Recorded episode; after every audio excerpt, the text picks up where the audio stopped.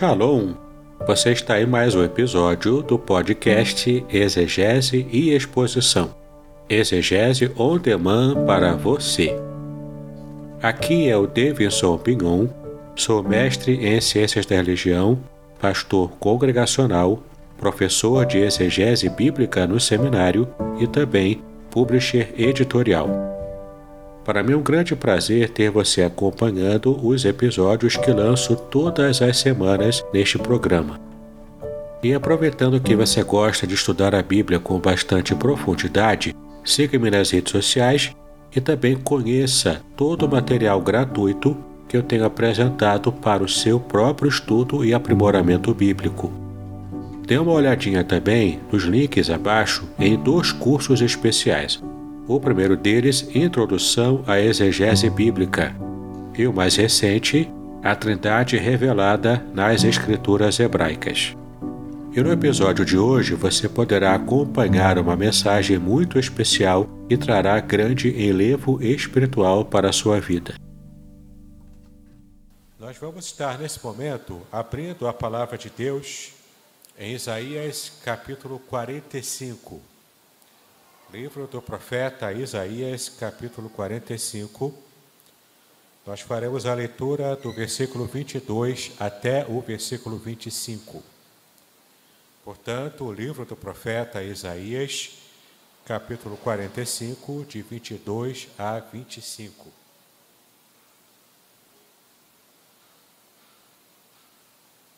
Isaías, capítulo 45, do versículo 22 ao 25. Você também que está em seu lar, nos acompanhando pela internet, abra sua Bíblia nesse texto e faremos a leitura e a meditação nessa manhã. Olhai para mim e sereis salvos, vós, todos os termos da terra, porque eu sou Deus e não há outro. Por mim mesmo tenho jurado já saiu da minha boca a palavra de justiça, e não tornará atrás, que diante de mim se dobrará todo o joelho, e por mim jurará toda a língua. De mim se dirá: deveras do Senhor há justiça e força.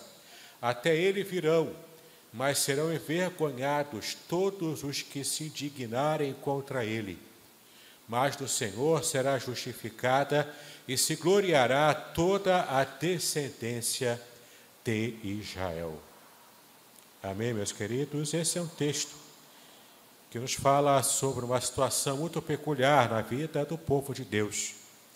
E de fato, nós vivemos hoje lutas na vida que nos fazem remeter a situações do passado que, que nos tragam esperança nos traga uma nova esperança, e é sobre isso que nós vamos falar hoje. A esperança final que precisa ser renovada em nossos corações. Nós já havíamos esquecido dessa situação, por exemplo, de o mundo estar enfrentando a guerra. Estamos vivendo hoje a apreensão de uma guerra ainda localizada, mas que tem já buscado um escalamento maior. Isso traz apreensão à nossa vida. Até mesmo as questões que envolvem economia, as questões que envolvem o nosso relacionamento internacional, questões também que ainda enfrentamos a Covid, por exemplo, essa doença que já está, graças a Deus, bem diminuída aqui no Brasil, mas ainda não terminou, e o mundo ainda enfrenta esse problema. Tudo isso vai trazendo desgastes emocionais, vai trazendo preocupação, ansiedade em nosso coração diante de problemas assim, como podemos vencer a nossa ansiedade? Como podemos renovar a nossa esperança no Deus que tudo pode fazer? Como a gente pode renovar a esperança para um futuro melhor? Bom, esse texto fala de uma situação bastante peculiar e difícil para a nação de Israel. O reino de Judá, assim como o reino o reino do sul, o reino do norte também, o reino de Judá, que era o reino do sul, estava é, próximo de ser tomado pela, pela, pela Babilônia. Então, esse povo que Deus levantou, esse rei chamado Nabucodonosor, que Deus levantou para estar trazendo o juízo para o seu povo devido ao pecado, devido aos seus erros, devido às injustiças praticadas, Nabucodonosor veio, tomou aquela nação e lá estava Israel completamente colocada e jogada nesse cativeiro na Babilônia. Bom, o tempo se passou. Isaías então recebeu a direção de Deus. Ele recebeu a palavra de Deus, o provisionamento profético que Deus estava dando para após essa situação de cativeiro. E qual era essa palavra? Isaías estava falando que, que Deus já havia levantado alguém para pôr termo à situação de cativeiro de Israel. Isaías está falando que o tempo de cativeiro um dia terminaria. E é interessante como que Isaías apresenta esse que Deus separou para trazer a libertação para Israel. Se você for abrir lá no versículo 1 do, do capítulo 45 de Isaías, lá em nosso contexto imediato, você vai ver como que Deus se refere a esse homem chamado Ciro. Isaías 45, versículo 1. Assim diz o Senhor ao seu ungido, a Ciro, a quem tomo pela mão direita para abater as nações diante da sua face, e tens cingir os lobos dos reis, para abrir diante dele as portas, e as portas não se fecharão. No capítulo 44, o capítulo imediatamente anterior, Deus havia se referido por nome, pela primeira vez, o nome de Ciro. E é interessante como ele agora, no capítulo 45, ele retoma a chamada nominal de Ciro, mas ele coloca sobre ele um título. Ele coloca sobre ele uma situação que traz para a mente do judeu, mas como assim? Que confusão é essa? Como assim Deus está chamando o homem pagão o homem que adora outros deuses, o homem que estava acostumado a uma vida completamente desregrada, a uma vida violenta, a uma vida de conquistas, o homem completamente alheio à vontade de Deus, como que Deus chama Ciro e como que Deus diz que ele é ungido. Em hebraico, a palavra que aparece é Messias. Como assim Deus chama Ciro de Messias? É claro que o sentido de Messias aqui é o sentido de ser escolhido, de ser separado para fazer uma obra, para fazer um trabalho específico. Não no mesmo sentido em que Cristo, o Senhor Jesus, é o Messias. Mas é o Messias de Deus porque foi escolhido por Deus para fazer algo que era preciso ser feito naquele período, naquele momento. Ora, o cativeiro babilônico trouxe muitos problemas para Israel. E ainda assim, a palavra de Deus para o povo que estava na situação de cativeiro era a seguinte: se acostumem, façam, é, cresçam como família, tenham filhos, se acostumem à situação em Babilônia, não deixem de me servir, porque vocês ficarão lá por muito tempo. E quando Deus fala assim com o povo, o povo recebe essa palavra através do profeta Jeremias. Então Deus agora determina no seu decreto divino já escolher o libertador do cativeiro para Israel. Quem é, esse, quem é esse libertador? Um homem que não teme a Deus, um ímpio, um gentio, mas que seria usado por Deus para, através da sua, das suas intifadas expansionistas, Ciro, o rei da Pérsia, estava agora invadindo outras nações e estaria invadindo Babilônia. E aquele que era o império da poderosa Babilônia, Nabucodonosor, o grande conquistador do mundo antigo, ele agora vai ser conquistado. Primeiro, ele já foi completamente é, é, foi completamente envergonhado pelo próprio Deus quando faz com que Nabucodonosor, durante um tempo, se tornasse como se fosse um animal, andando de quatro patas e comendo relva do campo. Deus então envergonha aquele grande imperador, ímpio também da época antiga. E agora Deus levanta um outro imperador, mil vezes melhor do que Nabucodonosor. Um homem que estava em sua história acostumado a uma situação de ser completamente esquecido pela sua família. Estudando um pouco a da história de Ciro, a gente vai perceber o quanto ele foi trocado na infância, ele teve que provar de que ele era de fato o descendente real da Pérsia, e teve que mostrar que ele de fato era o legítimo rei, é, é digno de, de estar reinando sobre o reino da Pérsia. Então, quando ele consegue passar por toda aquela situação, Deus então observa tudo e escolhe Ciro como libertador da situação precária de Israel. E por quê? Porque Ciro, quando se levanta, conquista a Babilônia, quando amplia o seu governo, o seu reinado, ele estava, ele tinha no seu coração a seguinte atitude: eu vou deixar com que os povos conquistados, conquistados sejam reinos vassalos atrelados ao meu, mas eles terão certa liberdade. Eles poderão cultuar ao Deus que eles quiserem cultuar. Eles poderão também até mesmo voltar aos seus países de origem e estarem até reconstruindo o seu reino, o seu reino reconstruindo as suas cidades. De fato, assim que Ciro chega a Jerusalém, na sua intifada conquistando Babilônia, a primeira, uma das primeiras coisas que ele faz é lançar um edito real, permitindo com que Zorobabel estivesse voltando com uma leva de cativos da Babilônia, voltando para Jerusalém, reconstruírem a cidade, reconstruírem o templo e tinham liberdade para voltar a adorar a Deus como se tinha que ser adorado. Deus estava com, a, com, sua, com seu poder com a sua autoridade, com o seu domínio, o seu governo mundial, mexendo as peças, colocando a sua vontade em curso e, e dizendo o seguinte: não adianta ter medo dos povos conquistadores, não precisa ter medo, porque acima deles estou eu. E vocês servem ao Deus verdadeiro, que é o Todo-Poderoso, aquele que domina sobre todas as nações da terra. Essa é a mensagem do capítulo 45 de Isaías.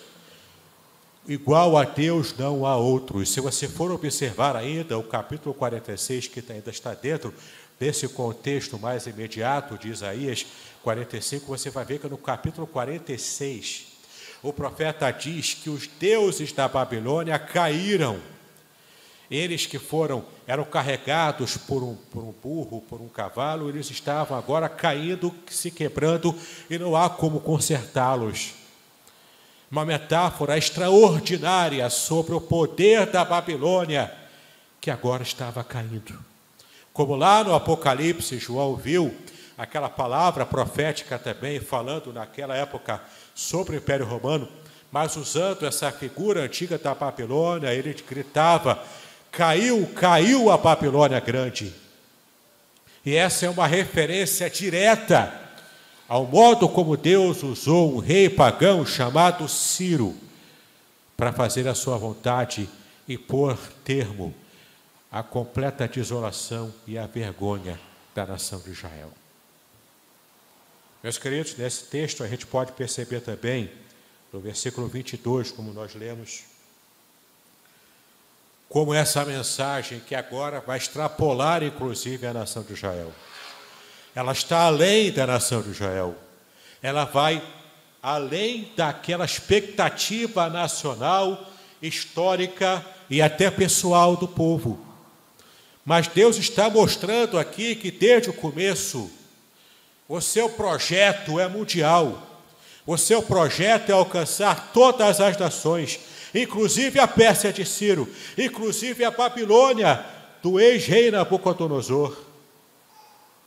Inclusive qualquer nação que se levantasse, seja pagã, seja a nação de Israel, Deus tem um plano de alcançar a todos e que todos os povos da terra estejam adorando, servindo como Deus, o Deus universal, o Deus de todos. E aqui no versículo 22 a gente percebe essa palavra sendo aplicada a todas as nações da terra, inclusive chegando até nós. Veja o versículo 22 novamente. Olhai para mim e sereis salvos, vós, todos os termos da terra, porque eu sou Deus e não há outro. Glórias sejam dadas ao Senhor. Ele é Deus e não há outro. Não há nenhum tipo de Deus que, que seja falso ou que tente se passar por Deus verdadeiro. Somente o Senhor é Deus, só o Senhor é Deus. Essa é a palavra profética que precisamos ainda é, estar proclamando às pessoas. Só o Senhor é Deus.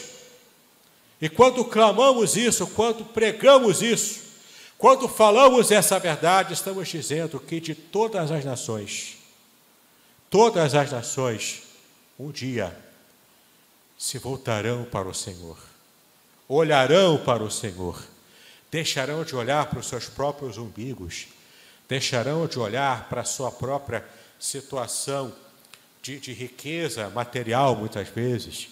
Muitas nações deixarão de lado todo o seu materialismo ateu, toda a sua adoração a deuses falsos, toda a adoração à ciência, toda a adoração ao conhecimento, ao que o homem construiu, ele vai ter que colocar isso como de segunda categoria. Vai abandonar completamente o seu coração totalmente entregue a tudo isso. E vai reconhecer, e vai reconhecer que o Senhor é o Deus digno de adoração de todas as nações da terra. E olha como o Senhor ainda continua dizendo: Versículo 23: Por mim mesmo tenho jurado, já saiu da minha boca a palavra de justiça e não tornará atrás, que diante de mim se dobrará todo o joelho e por mim jurará toda a língua. Observe que Deus está mostrando aqui de modo profético, mas tudo isso aqui está no modo imperativo. As nações, imperativamente, porque Deus deu essa ordem, olharão para ele e serão salvos. É uma ordem, é imperativo. Além disso, Deus também disse que diante dele, todas as nações da terra, primeiro dobrarão os seus joelhos. Isso aqui é um claro reconhecimento de um novo rei que agora passa a reinar sobre eles. Na época antiga era muito comum outros povos terem reis se levantando, reis conquistadores, que estavam se levantando para conquistar outras nações. Então as pessoas, quando percebiam notícias de um rei que estava expandindo o seu território e chegando próximo da nação para conquistá-la, as nações ficavam com medo, ficavam apavoradas. Aconteceu isso com a Babilônia na sua expansão, aconteceu isso agora, está acontecendo isso agora com Ciro em sua expansão. Mas o que Deus está dizendo é o seguinte: não importa qual tipo de nação que possa vir e conquistar, eu sou o Deus e o Rei absoluto sobre todos, sobre o meu reinado, sobre o reino de Deus. Toda língua confessará que o Senhor é Rei todo joelho se dobrará, reconhecendo o seu reinado. É o reino de Deus já sendo anunciado desde a antiguidade. O reino de Deus já sendo proclamado pelo profeta. O reino de Deus já sendo aqui prometido a sua instauração. E então a gente percebe qual, como foi a progressão desse reino de Deus e como ele hoje já está instalado na nossa cultura, na nossa nação também. Porque é o, o reino de Deus é mais do que qualquer reino expansionista antigo. Ele é o reino eterno, ele é o reino universal que domina sobre todos.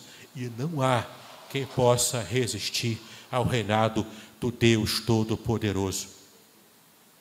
Então toda língua confessará que o Senhor é Deus, que o Senhor é Rei.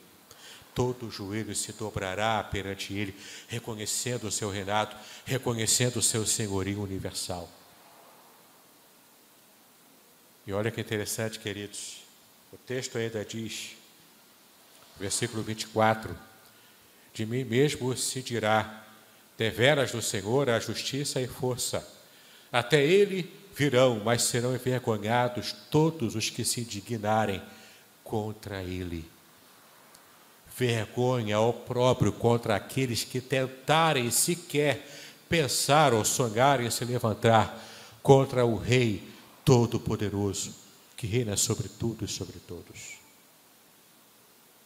E é muito interessante como o Novo Testamento resgata esse versículo, 40, é, versículo 23. Lá em Filipenses, no capítulo 2, quero convidar você a abrir, a palavra de Deus, como nós já lemos no começo do culto. Epístola de Paulo aos Filipenses, eu quero ler com vocês Filipenses capítulo 2. Filipenses capítulo 2. Nós vamos fazer, dar uma ênfase apenas dos versículos de 9 a 11. Filipenses capítulo 2, de 9 a 11. Por isso também Deus o exaltou, aqui falando sobre Jesus Cristo. Por isso também Deus o exaltou soberanamente. Ele deu o nome que é sobre todo nome, para que ao nome de Jesus se dobre todo o joelho dos que estão nos céus e na terra e debaixo da terra, e toda língua confesse que Jesus Cristo é o Senhor, para a glória de Deus Pai. Jesus Cristo é o Senhor na mesma qualidade, na mesma intensidade de que o Senhor Jeová no Antigo Testamento é. Ele recebeu essa prerrogativa do Pai. Se lá no Antigo Testamento Deus disse através do profeta Isaías que Ele é Deus e não há outro, e somente Ele é digno de ser adorado, de, de ter seu, os joelhos dobrados é, é, sobre o seu reinado, de ter a língua confessando que Ele é o Senhor, que Ele é Deus. Aqui essa honra é colocada para o Filho. Ele diz: o Senhor Jesus agora também ele, ele é digno de receber. É digno de receber o louvor, a honra, a glória que é dada apenas a Deus. É interessante como a gente percebe aqui o Senhor Jesus sendo alvo de todo esse, de todo esse louvor de toda a terra. E por que isso? Porque ele é o cumprimento cabal, total, completo da promessa de Deus no passado. Quando Deus disse que basta olharem para ele e todas as nações da terra seriam salvos, podemos olhar para Deus através da figura do Senhor Jesus Cristo. O texto de João diz que o Verbo se fez carne, ele habitou entre nós. E vimos a sua glória como a glória do unigênito do Pai. Cristo é a revelação perfeita de quem Deus é. Cristo é a salvação de Deus materializada para toda a humanidade. Basta que a humanidade esteja reconhecendo esse trabalho do Salvador, o Senhor Jesus Cristo. Cristo, portanto, ele traz a efeito na humanidade a salvação prometida por Deus desde o Antigo Testamento. Então a glória destinada somente ao Deus de Israel também é compartilhada, transferida para o Senhor Jesus. Porque de fato o Deus de Israel salvou o mundo através da obra salvífica do Senhor Jesus Cristo na cruz do Calvário. E o último texto que eu quero compartilhar com os irmãos nessa manhã está em João capítulo 3. Evangelho de João, capítulo 3, do versículo 13 ao versículo 19. João capítulo 3, de 13 a 19.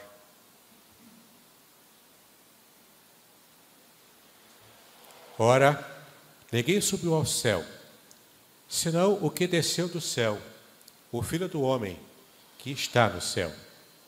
E como Moisés levantou a serpente no deserto, assim importa que o Filho do Homem seja levantado, para que todo aquele que nele crê não pereça, mas tenha a vida eterna. Porque Deus amou o mundo de tal maneira que deu seu Filho unigênito, para que todo aquele que nele crê não pereça, mas tenha a vida eterna.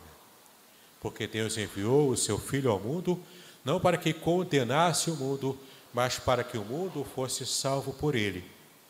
Quem crê nele não é condenado, mas quem não crê já está condenado, porquanto não crê no nome do Filho unigênito de Deus.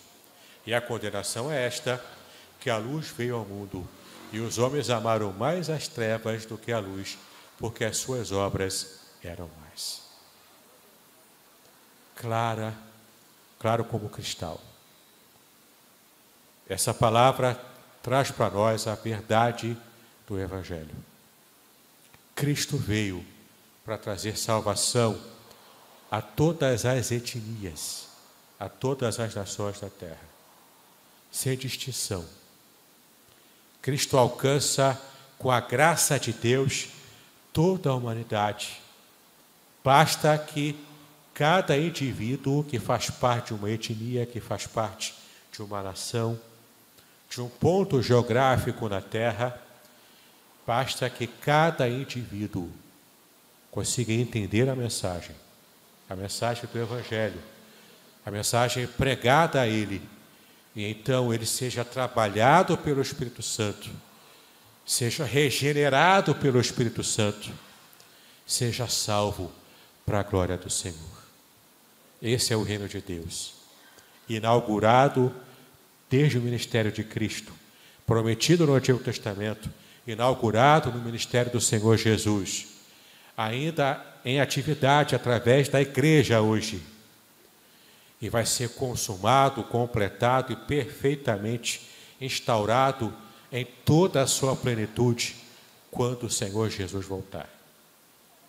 E nós aguardamos a volta do Senhor Jesus. Nós proclamamos a volta do Senhor. Nós aguardamos a volta do Senhor.